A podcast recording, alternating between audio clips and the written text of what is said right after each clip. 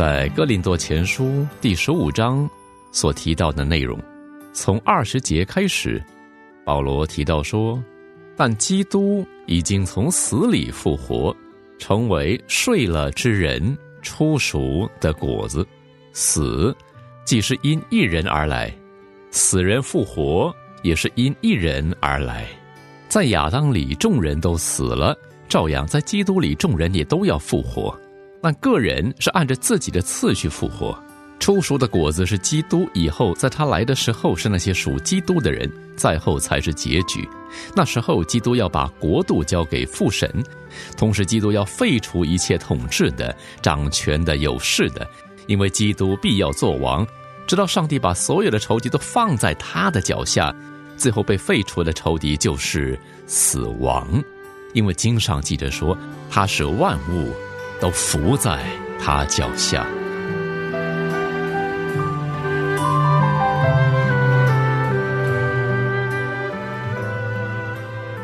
前一段日子，有一位姊妹，她十七岁的女儿在家中跌倒，因为后脑受到重击，就没有医治过来。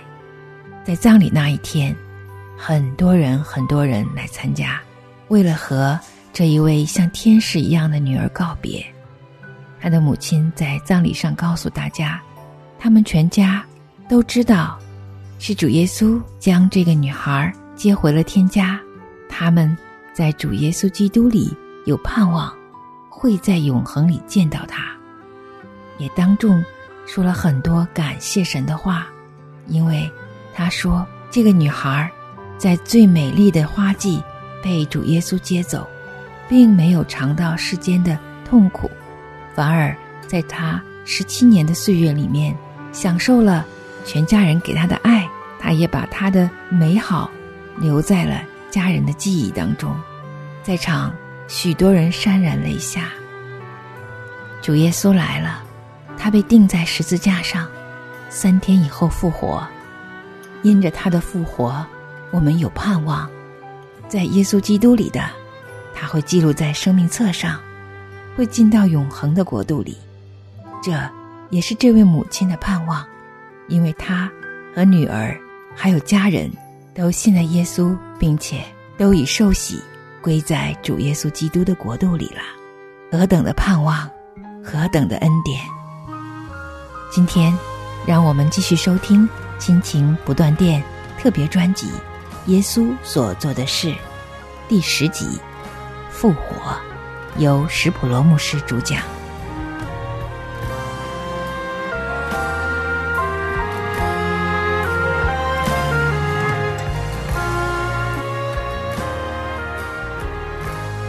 在播放这个专辑之前，请你现在戴上耳机，或者找一个安静的空间，这样可以更专注于聆听。让我们一起。来深度了解、认识耶稣，更深的信靠、敬拜耶稣，一起来进入耶稣基督带给我们的永恒国度。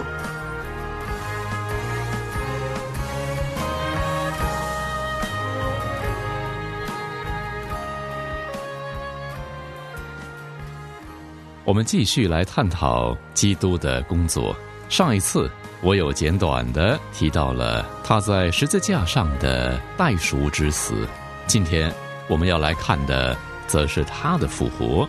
把复活归类在基督所做的事之中，听起来或许有点奇怪，因为在复活这件事情上，耶稣是完全被动的，让他复活的并不是他自己。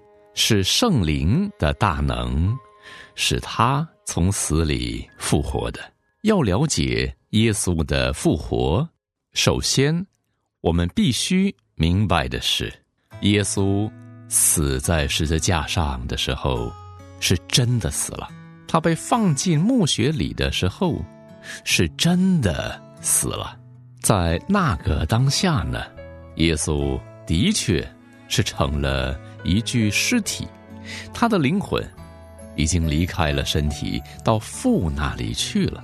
他的尸体呢，则是被安置在墓穴中，他的尸体就跟一般的尸体一样，没有心跳，也没有脑波，血管也不再有血液流动了。他是真的死了。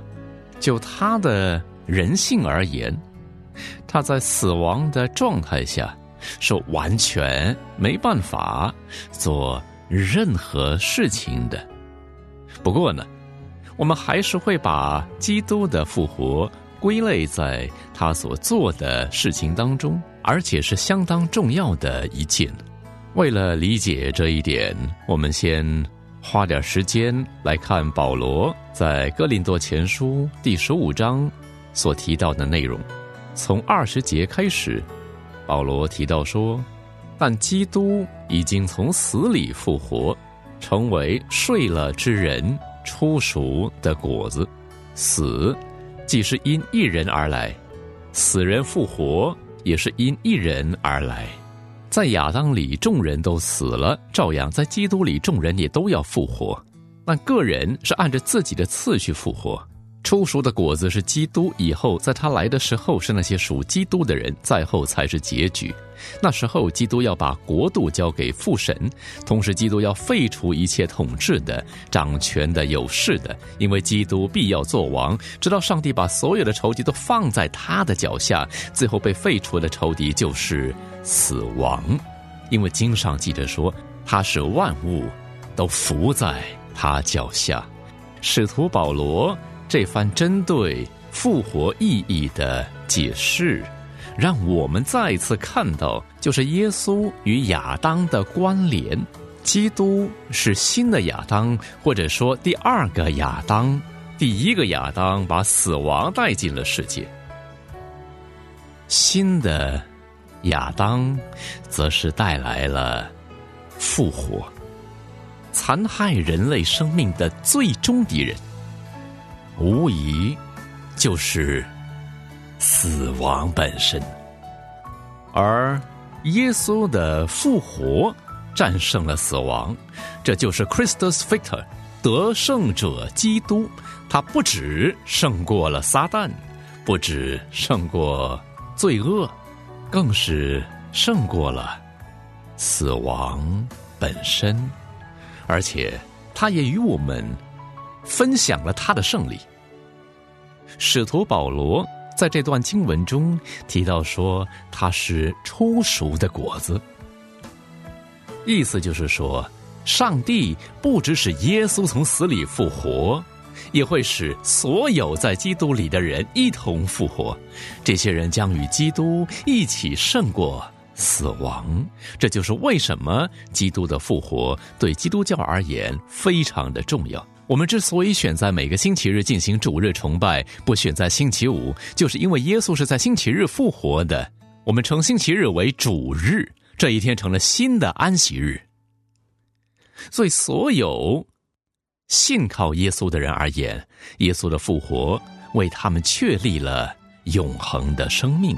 我们回来继续探讨复活这件事吧。我刚才说过。在这件事情上，耶稣的身体完全是处于被动的。拉萨路复活这件事，可以帮助我们了解这个概念。拉萨路对于自己的复活并没有任何贡献。拉萨路。当时已经死了四天了，后来基督来了，做了什么呢？耶稣并没有走进墓穴里给拉萨路做人工呼吸啊，他也没有在那边跟尸体好言相劝说：“快呀，拉萨路，快振作起来，快振作起来。”耶稣没有这么做，而是大声喊说：“拉萨路，出来！”在上帝之子一声令下，这具尸体活了过来了。请在座各位回想一下《创世纪》的开头，这整个宇宙是怎么出现的呢？起初，生命是怎么出现的呢？是原子在这个烂泥巴里碰撞所产生的吗？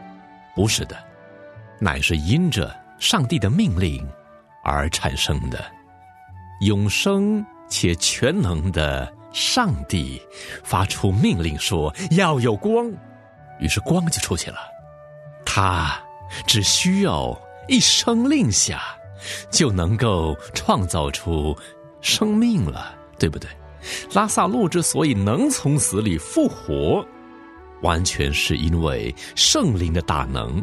这位圣灵当初运行在水面上，创造了万物。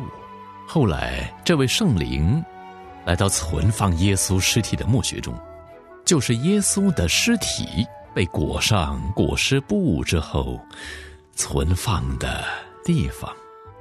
上帝的灵是耶稣从死里复活。各位想象，在那个星期日清晨，耶稣的眼睛张开了，大脑开始运作了，心脏开始跳动了。血液也开始在血管里流动了。在圣灵的大能之下，耶稣脱去了裹尸布，摆脱了死亡，从死亡中活了过来，胜过了死亡。新约圣经提到耶稣的复活的时候，有一段令人印象深刻的叙述。很多人认为复活。是最难以置信的神机。不信主的人满心怀疑的说：“有件事大家都能肯定，那就是人死了之后就是死了。”他们说：“如果说基督教有什么虚构的成分，那肯定就是死人复活这个观念，因为这种事情是不可能发生的。”然而新约圣经持的是完全不同的观点，并且说死亡是不可能拘禁得了。耶稣的死亡无法胜过他呀！死亡是上帝对于犯罪之人的惩罚，而耶稣没有犯过罪。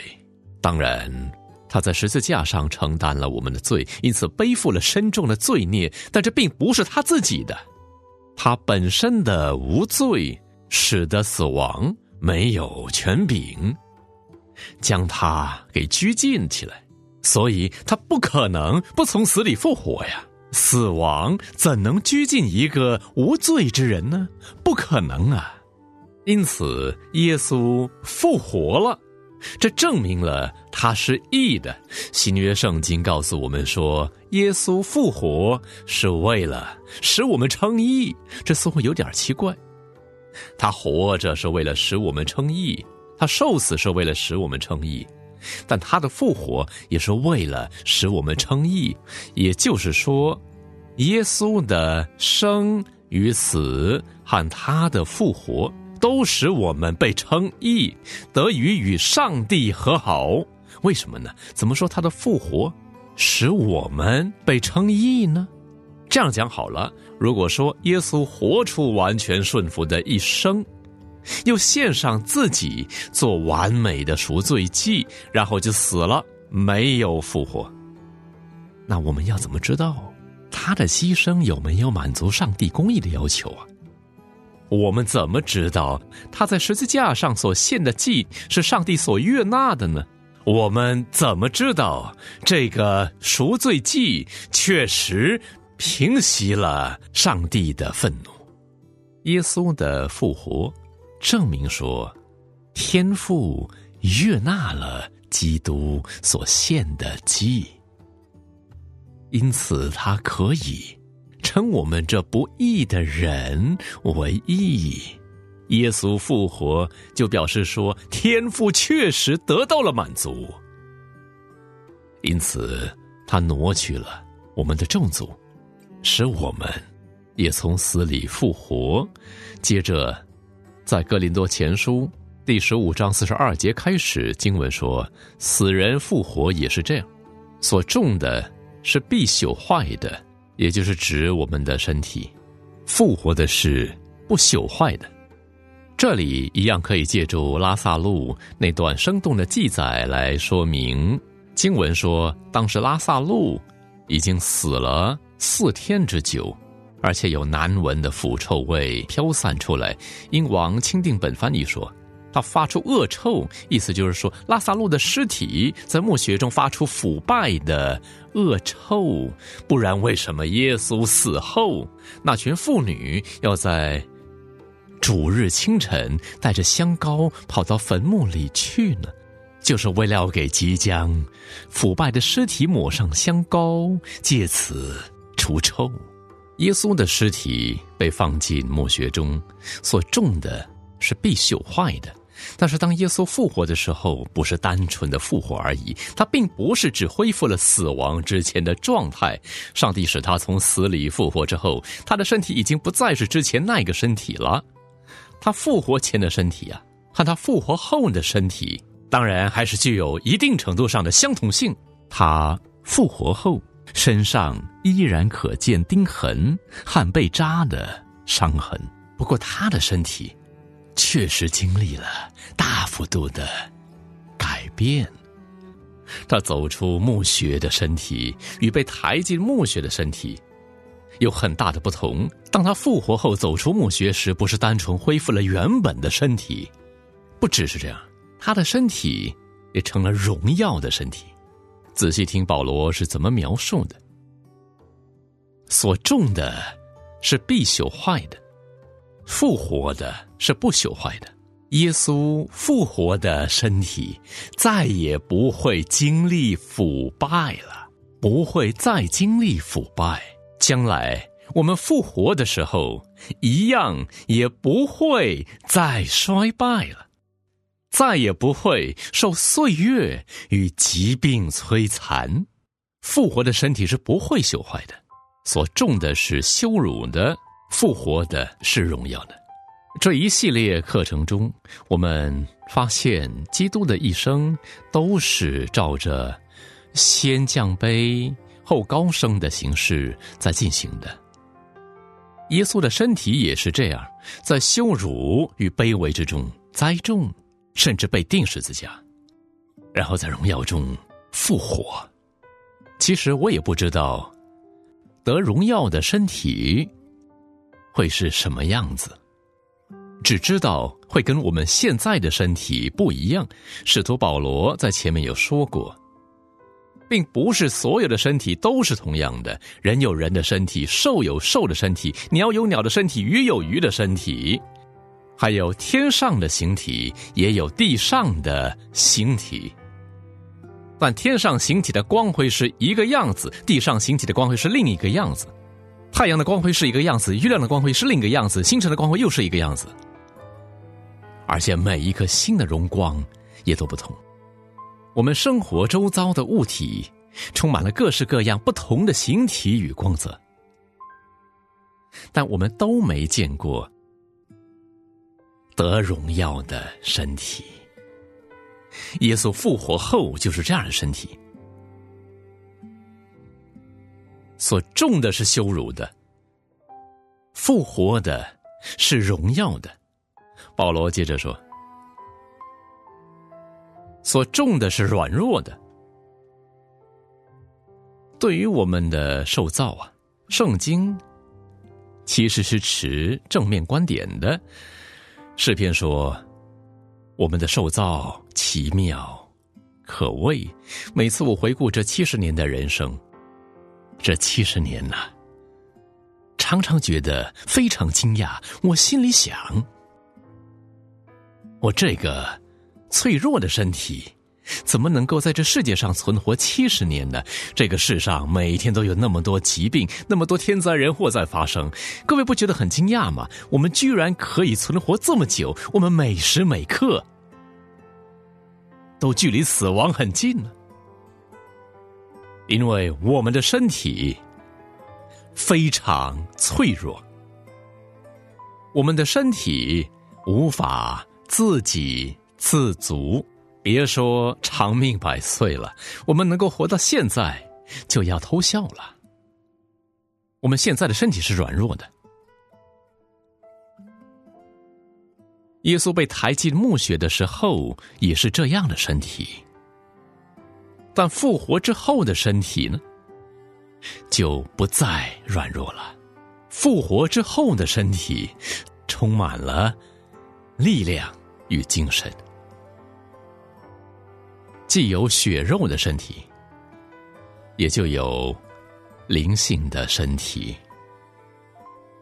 经上也是这样记着说：首先的人亚当成了有灵的活人，幕后的亚当成了叫人活的灵。但是不是属灵的在先，而是属血肉的在先，然后才是属灵的。第一个人是出于地，是属于尘土；第二个人是出于天。那属尘土的怎样？凡属尘土的也都怎样？属天的怎样？凡属天的也都怎样？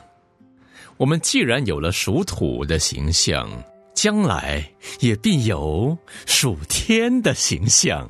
基督复活之功的关键，就是他将新的人性赐给我们，他让他的百姓重新反映出上帝的形象，并且赐给他们永恒的生命。保罗总结说：“弟兄们，我告诉你们，血肉之体不能承受上帝的国，必朽坏的也不能承受那不朽坏的。看呐，我告诉你们一个奥秘，我们并不是都要睡了。”而是在一刹那眨眼之间，就是号角最后一次吹响的时候，我们都要改变，因为号角要吹响，死人要复活，成为不朽坏的，我们也要改变，因为这会朽坏的必须穿上不朽坏的，这会死的必须穿上不死的。一旦这会朽坏的穿上那不朽坏的，这会死的穿上那不死的，经上所记的话就会应验了，死亡被胜利吞灭了。死亡被吞灭了，被胜利给消灭了。死亡啊，你的毒刺在哪里呀？哦，死亡啊，你的胜利在哪里？死亡的毒刺就是罪，而罪的权势就是律法。感谢上帝，他借着我们的主耶稣基督把胜利赐给我们。天父借着圣灵的大能，使耶稣复活了。并不只是要显明耶稣是义的，同时也是为了我们。耶稣是第一个这样复活的人，是第一个带着荣耀的身体复活的人，而且他绝不会是最后一个。每一个在基督耶稣里的人都有份于这荣耀的复活，这就是我们的盼望，这是基督教信仰中最核心的盼望。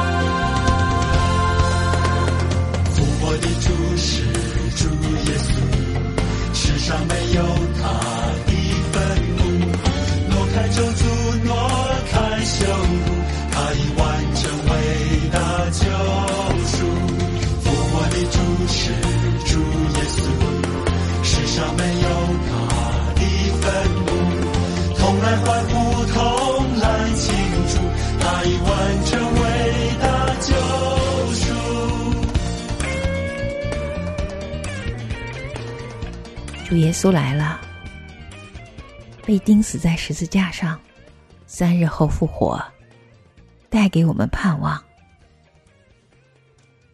或有人问：死人怎样复活？带着什么身体而来呢？在格林多前书十五章三十六节到四十四节当中，这样描述关于复活。无知的人啊，你所种的，若不死，就不能生，并且你所种的，不是那将来的形体，不过是籽粒，即如麦子，或是别样的谷。但神随自己的意思，给他一个形体，并叫各等子粒各有自己的形体。凡肉体各有不同，人是一样，兽又是一样，鸟又是一样，鱼又是一样，有天上的形体，也有地上的形体。但天上形体的荣光是一样，地上形体的荣光又是一样。日有日的荣光，月有月的荣光，星有星的荣光。这星和那星的荣光也有分别。死人复活也是这样，所种的是必朽坏的，复活的是不朽坏的；所种的是羞辱的，复活的是荣耀的；所种的是软弱的，复活的是强壮的；所种的是血气的身体，复活的。是灵性的身体。若有血气的身体，也必有灵性的身体。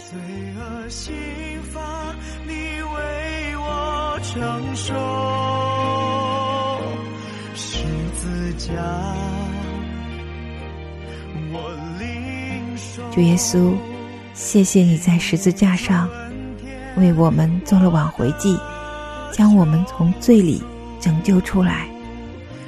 求你来兼顾我们的信心，让凡信靠你的儿女们，都能够一生一世住在你的殿中，饱尝你的恩典。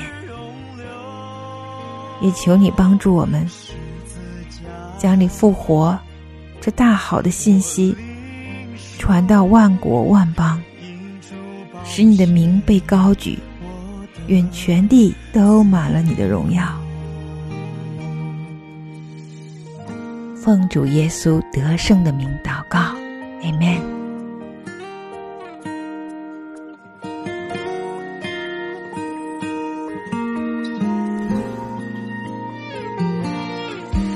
在哥哥他身上，你被钉在石架，照着天父的指引，你顺。说犯几数罪轻不是天赋喜悦，你来了，牺牲自己为己，十字架，